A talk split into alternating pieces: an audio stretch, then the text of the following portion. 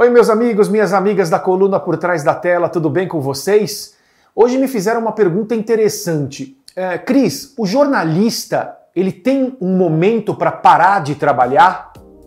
Eu respondo daqui a pouquinho para vocês. Até já!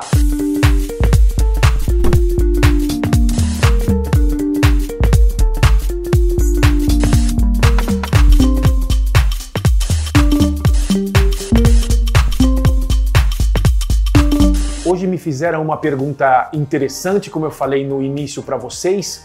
Profissão jornalismo. Uh, a pessoa tem um momento para parar? Para ser mais claro, quando a pessoa vai ficando velha, mais idosa, ela deve parar? Eu acredito que não. Aliás, ao contrário.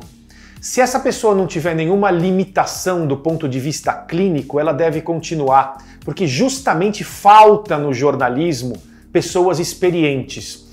Eu escrevi muito sobre isso na coluna por trás da tela, na parte escrita, depois vocês podem me visitar lá.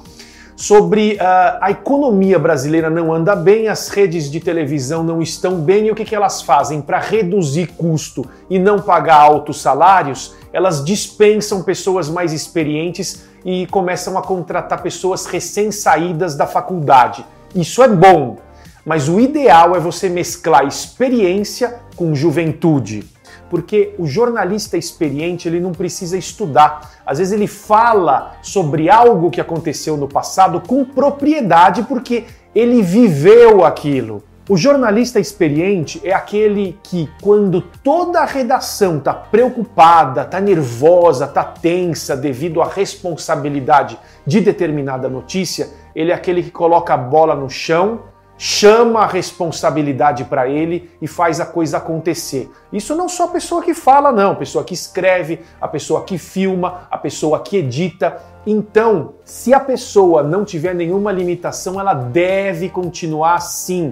Nós temos vários exemplos de televisões e de rádios que é, conseguiram, apesar de todas as dificuldades econômicas, manter determinado funcionário no ar apresentador, câmera, editor, e essa pessoa é, fez muito bem, porque a experiência somou com a juventude. E isso foi muito bom para os canais de rádio e para os canais de televisão. Ao contrário disso, eu acredito que as pessoas precisam permanecer é, muito tempo no rádio e também na televisão. Por que, que eu falo isso para vocês? Porque tem muitas televisões que falam que o funcionário tinha 30 anos de casa, teve que dispensar porque não podia pagar o salário, que era caro. E o que, que elas fazem? Contratam pessoas inexperientes e elas pagam caro, elas querem pagar barato quando elas dispensam aquela pessoa experiente, mas elas acabam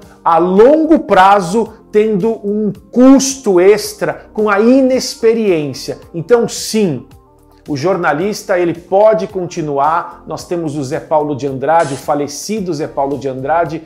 É, aliás, um abraço para a família dele, que trabalhou até o fim dos dias e temos muitos outros exemplos. Como o Zé Paulo é um exemplo, é, para mim, perfeito, eu fico com ele. Depois vocês podem até pesquisar sobre a vida dele. Como é permanecer lúcido, com a cabeça boa, com experiência, com opinião, sabendo entrevistar, sabendo sair das dificuldades e dos momentos aflitivos que todo mundo passa no rádio e na televisão.